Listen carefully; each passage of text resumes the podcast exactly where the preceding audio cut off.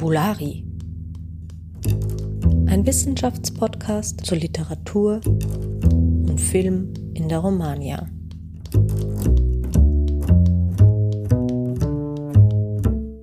Herzlich willkommen zu Fabulari, dem Wiener Romanistik-Podcast. Mein Name ist Benjamin Loy und ich spreche heute mit Jörg Dünne, der Professor für romanische Literaturwissenschaft an der Humboldt-Universität zu Berlin ist. Danke, dass du dir die Zeit für das Gespräch mit uns genommen hast, Jörg. Sehr gerne und herzliche Grüße nach Wien, nehme ich an, aus Sao Paulo, wo ich gerade bin. Genau, wir erreichen dich in Sao Paulo, wo du dieses Jahr ein Fellowship am Maria Sibylla Merian Center for Conviviality and Inequality in Latin America hast. Und zwar mit einem Forschungsprojekt, das den Titel trägt Interspecific Convivialities Street Dogs in Latin America. Ähm, worum geht es dabei genau? Wie bist du auf dieses Thema gekommen? Genau, ich beschäftige mich tatsächlich mit Straßenhunden in Lateinamerika, was vielleicht auf den ersten Blick für einen Literaturwissenschaftler ein etwas ungewöhnliches Thema ist, äh, das aber tatsächlich aus meiner, naja, einer meiner letzten Lateinamerika-Reisen auch entstanden ist, als ich nämlich in Chile war und dort in Valparaiso, glaube ich, was jedem auffällt, wenn er sich dort äh, durch die Straßen bewegt, wieder mal die unglaubliche Menge von Straßenhunden, die es da gibt, irgendwie festgestellt habe und äh, mich zunächst mal aus sozusagen einer rein touristischen Perspektive angefangen habe, für äh, diese Hunde, die da rumlaufen, zu interessieren. Und da bin ich dann so langsam auf auch ja, literaturwissenschaftliche oder kulturwissenschaftliche Themen gestoßen, die man damit verbinden könnte. Das beginnt schon, und das war für mich eigentlich der Einstieg, äh, das beginnt schon bei dem Namen, den die Straßenhunde in Chile haben. Die heißen nämlich dort Quiltros. Ja, ein Quiltro ist äh, einerseits ein Mischling, äh, also ein äh, Hundemischling, andererseits eben auch ein Hund, der auf der Straße lebt, der kein festes Zuhause hat. Das ist ein Ausdruck, der wohl aus den Mapudungun kommt ja, und sowas wie ein kleiner, fell, fälliger ja, Hund heißt ursprünglich und der aber in Chile relativ eingeführt ist und der sich vor allem in den letzten Jahren, und da begann dann mein eigentliches Interesse, zu einem Ausdruck gewandelt hat, der nicht nur für Hunde verwendet wird, sondern eben auch für eine Art von Gegen- oder Protestkultur. Ja? Kiltro, es gibt dann auch so ein davon abgeleitetes Adjektiv. Kiltro kann sozusagen etwas sein, was schmutzig ist, aber auch etwas sein, was so eine Art Protest- und Jugendkultur ausdrückt. Ja? Und ähm, da habe ich mich so ein bisschen um, angefangen umzusehen und entdeckt, dass es da äh, Abhandlungen zu einer Ciudad Quiltra gab, so zum Beispiel eine Abhandlung über Gegenwartslyrik ja, in Chile oder Narraciones Quiltras, äh, was sozusagen Narrative oder Erzählungen von äh, sozialer Marginalität ist ja, und äh, sind. Und dem habe ich dann versucht, ein bisschen nachzugehen und bin tatsächlich vor allem in der chilenischen, aber auch in anderen Literaturen auf einige ziemlich spannende Texte gestoßen, aber auch Filme, mit denen ich mich jetzt im Rahmen dieses Projekts Projekts äh, beschäftige.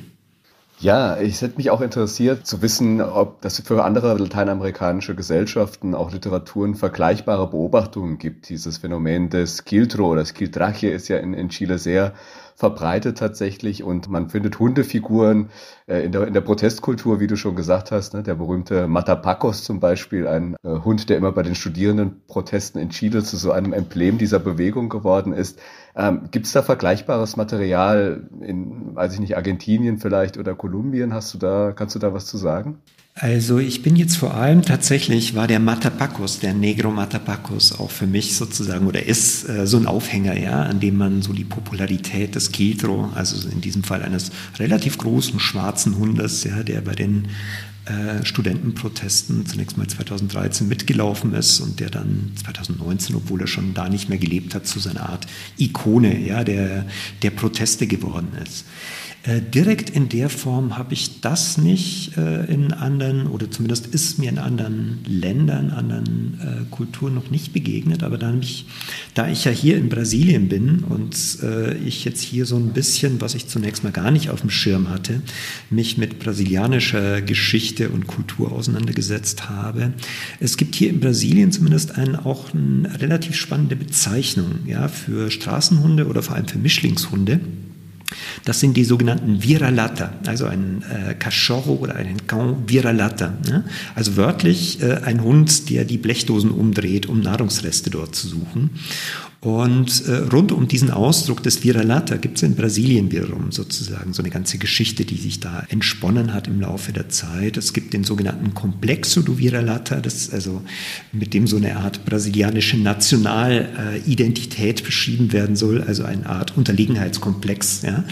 Ähm, aber es gibt eben auch äh, die Figur des Vira-Lata, die dann in Comics auftaucht, diese auch sozusagen in gewisse Populärkultur eingegangen ist, aber eben mit durchaus anderen Konnotationen Konnotationen als in Chile. Und diese unterschiedlichen Konnotationen, die interessieren mich dann eben auch im Rahmen meines Projekts, das schwerpunktmäßig, aber nicht nur der chilenischen Literatur und Kultur gewidmet ist.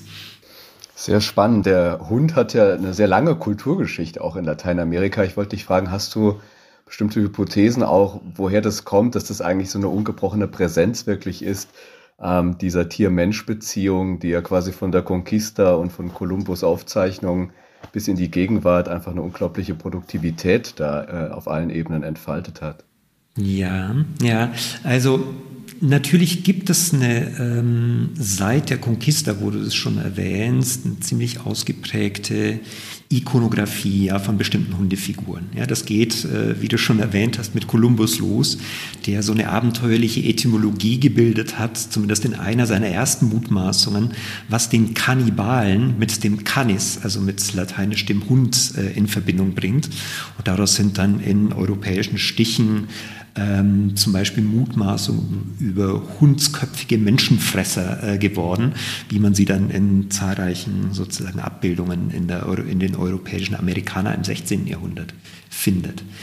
Es gibt natürlich auch, und das ist auch eine spezifisch kolonialzeitliche Ausprägung, äh, es gibt die sogenannten Perros de la Conquista, also die Hunde, die von den Spaniern mitgebracht worden sind, die wohl explizit äh, darauf trainiert worden sind, eben äh, Leute zu jagen, äh, sie zu stellen und vor denen wohl auch die Indigenen sehr große Angst hatten. Also die Hunde waren sozusagen als Waffen fast im Dienste der Spanier teilweise unterwegs, beziehungsweise so wird es in den äh, Berichten der, äh, der Konquistadoren beschrieben. Ja, es gibt Hunde, die Soldatenstatus haben beispielsweise und äh, die als Kriegshelden äh, dort bezeichnet werden. Ja, das sind aber alles sozusagen Ikonografien, oder zumindest diese äh, ist eine Ikonografie, die sehr stark an die Perspektive der Eroberer gebunden ist. Ja, und was mich interessiert in meinem Projekt ist sozusagen gewisserweise die Gegenperspektive, also die, die, Perspektive und da jetzt auch meine Verbindung zu dem Forschungszentrum, an dem ich jetzt bin, wo es um Konvivialität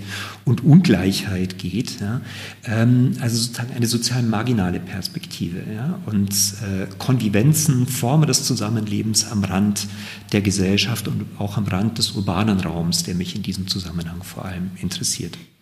Du hast uns dazu auch einen sehr schönen Textausschnitt mitgebracht, in den wir einmal kurz reinhören wollen, und zwar von Pedro Lemebel, dem chilenischen Dichter und Autor. Ähm, ein Text, der den Titel trägt Memorias del Quiltraje Urbano.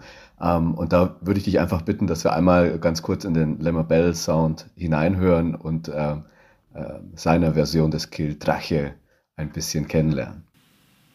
Sehr gerne. Ich habe mir jetzt tatsächlich aus, dass es, äh, es handelt sich hier um eine Chronik von Pedro Lemebel aus den späten 90er Jahren und ich habe mir jetzt aus dieser äh, kurzen Chronik äh, nochmal eine leicht andere Textpassage rausgesucht, aus einem ganz bestimmten Grund, über den wir vielleicht auch gleich nochmal sprechen können, nämlich gleich den Anfang, wo es vor allem um die Namen auch dieser Straßenhunde geht.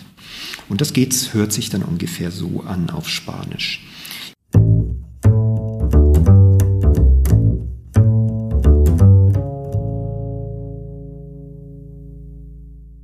Y se llaman Bobby, Cholo, Terry, Duke, Rintintin Campeón o Pichintún, y al escuchar su nombre ladran, corren y saltan desaforados, langueteando la mano cariñosa que les soba el lomo puliento de quiltros sin raza, de perros callejeros nacidos a pesar del frío y la escarcha que entume su guarida de trapos y cartón.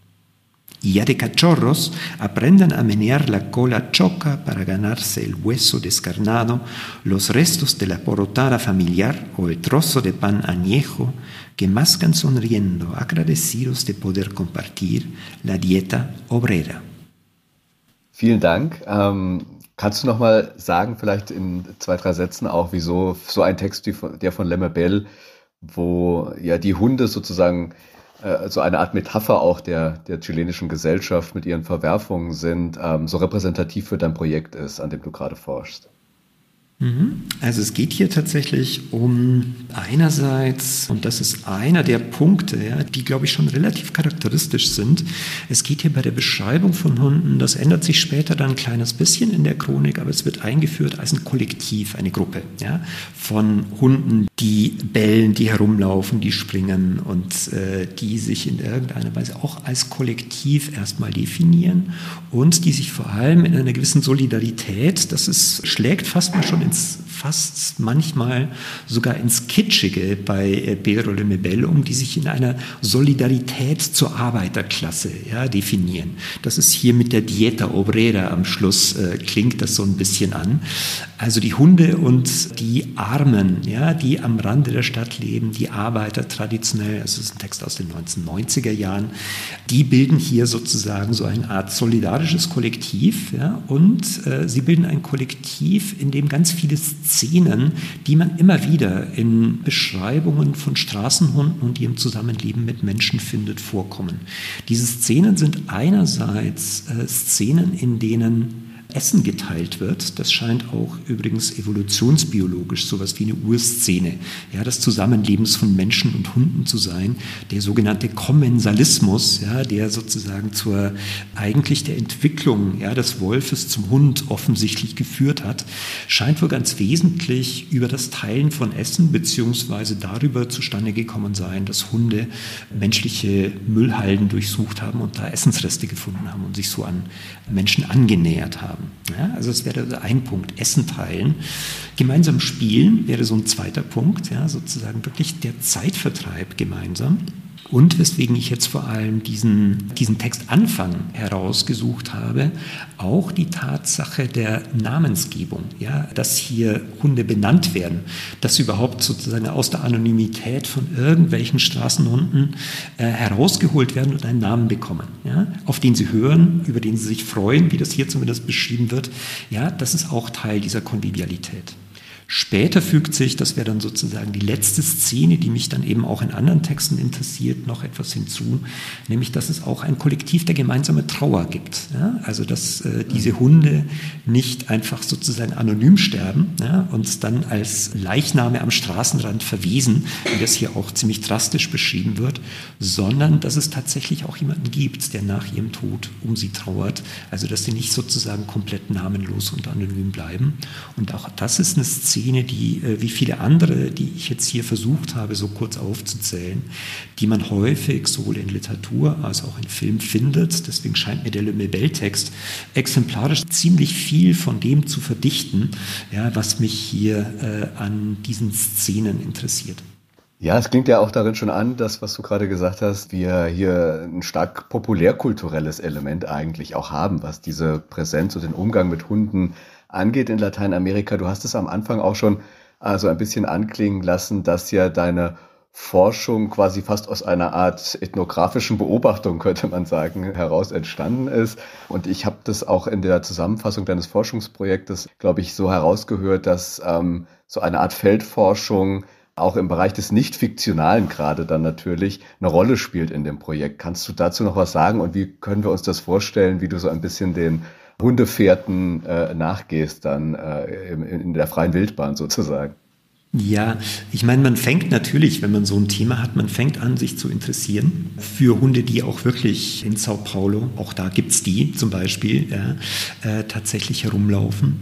Und vor allem auch die Frage zu stellen, wo die eigentlich aufzufinden sind. Also nicht in den eher wohlhabenderen Vierteln, ja, wo alle Hunde, die es da gibt, äh, an der Leine herumgeführt werden und äh, hypergepflegt sind, ja, sondern eher in den ärmeren Vierteln, an den Rändern der Stadt, interessanterweise auch zum Beispiel Beispiel, das ist einer der Hotspots, ja, der sozusagen freilaufenden oder Straßenhunde in den indigenen Gemeinschaften, die es hier sogar auf dem Stadtgebiet von Sao Paulo gibt. Also zum Beispiel im Norden gibt es eine, ähm, eine solche indigene Gemeinschaft, die dafür bekannt ist, ja, dass es dort sehr viele freilaufende Hunde gibt und äh, leider auch dafür bekannt ist, dass dort sehr viele Hunde ausgesetzt werden, ja, die dann in der Gemeinschaft allerdings offensichtlich alle aufgenommen werden. Ja.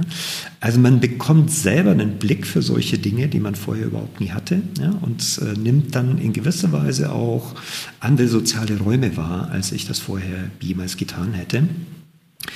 Zum anderen ist es natürlich auch so, dass mich dann selbst als Gegenstand beispielsweise Dokumentarfilme interessieren, die einen, sagen wir mal, ethnografischen Zugang oder einen ja, mehr oder weniger ethnografischen Zugang auf Hunde haben das Beispiel, das mich besonders interessiert und wo ich ab nächster Woche, wo ich in Chile sein werde, dann auch noch mein Interview mit den Regisseuren führen werde, ist ein 2018, wenn mich nicht alles täuscht, erschienener Film, äh, der den Titel Los Reyes trägt, über zwei Straßenhunde, die in einem Skatepark von Santiago de Chile leben.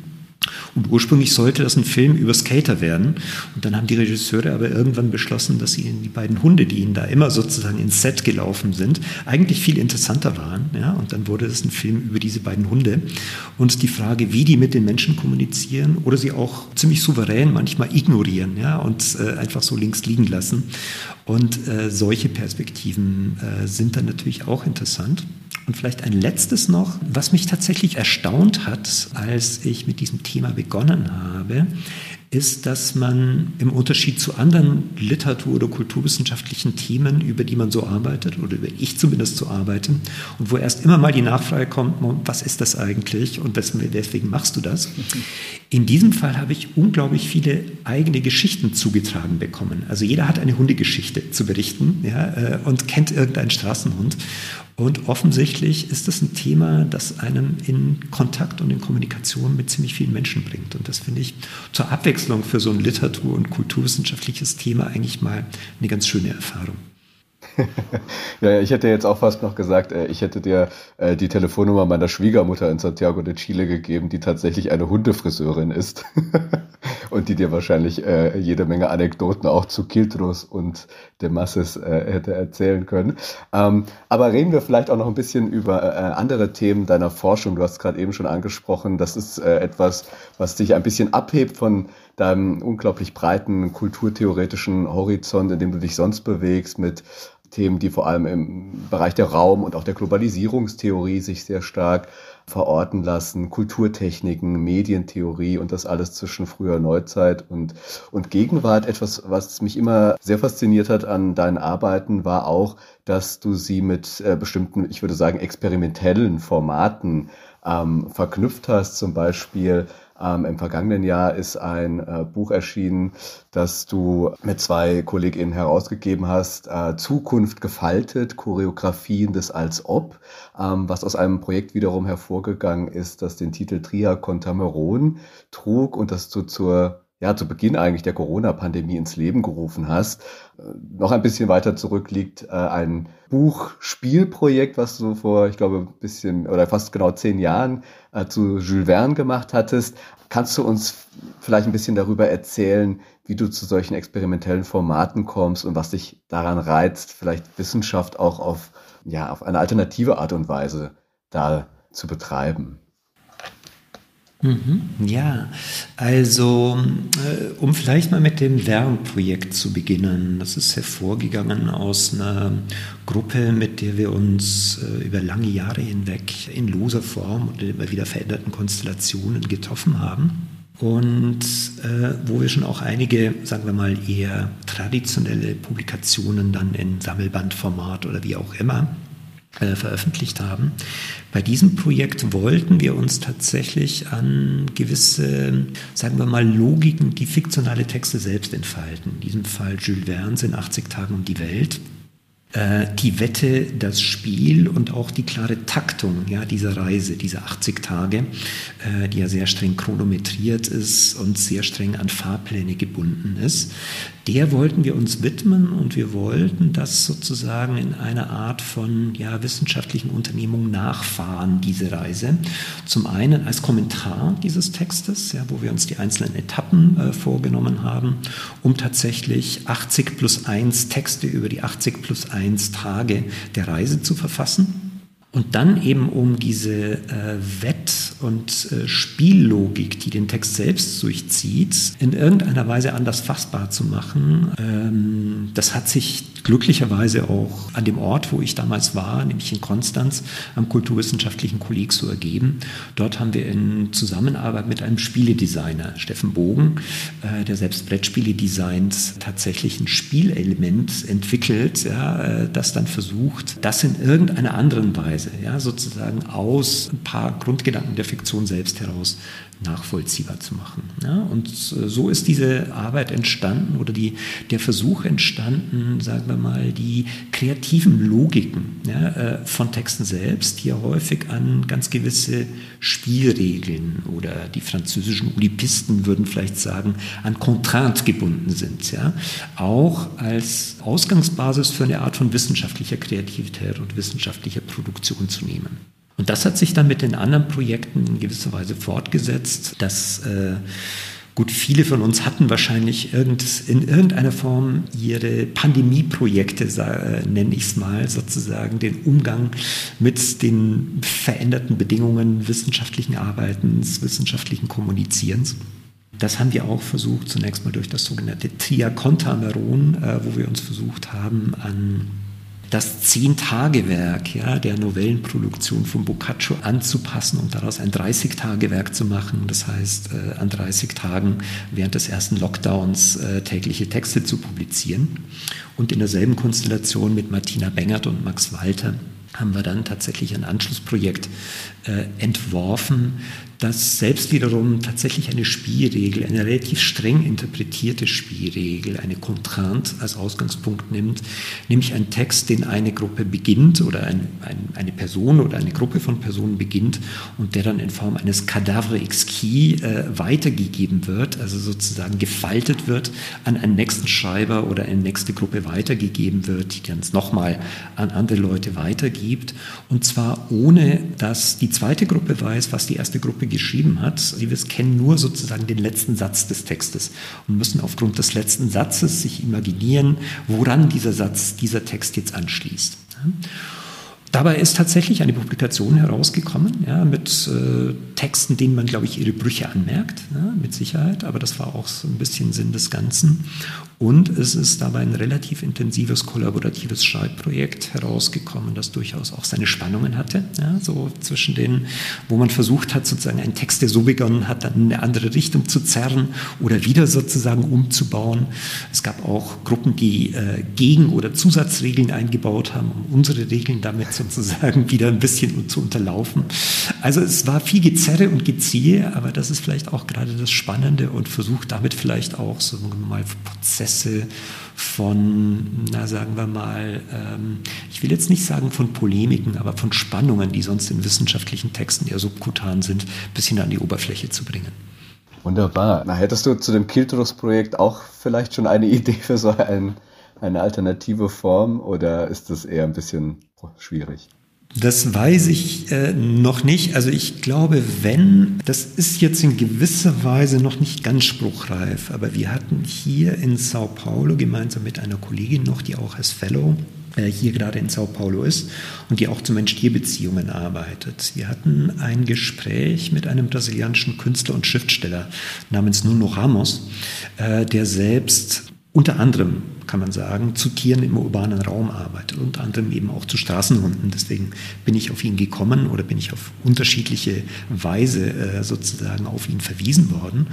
Und wir haben nur noch Ramos eingeladen, zunächst mal zu einem Gespräch, sind jetzt aber gerade dabei, vielleicht ein längeres Projekt mit ihm zu entwickeln, das dann nächstes Jahr in Deutschland stattfinden kann und das dann so eine, wir wissen noch nicht genau wie, aber vielleicht eine Kooperation zwischen Wissenschaft, Literatur und Kunst werden könnte, die so ein bisschen an der, ja, in dem Feld der sozusagen Artistic Research wildert, ja, was ja jetzt als Schlagwort zumindest inzwischen relativ bekannt geworden ist. Mehr kann ich dazu leider noch nicht sagen, aber wir sind da gerade im Versuch, was zu entwickeln. Dann bleiben wir sehr gespannt als deine Zuhörenden und Lesenden und danken dir ganz herzlich, dass du heute dir die Zeit genommen hast für das Gespräch hier bei Fabulari, dem Wiener Romanistik Podcast. Vielen Dank, Jörg Dünner. Nicht zu danken, hat Spaß gemacht. Tschüss, Benjamin. Tschüss.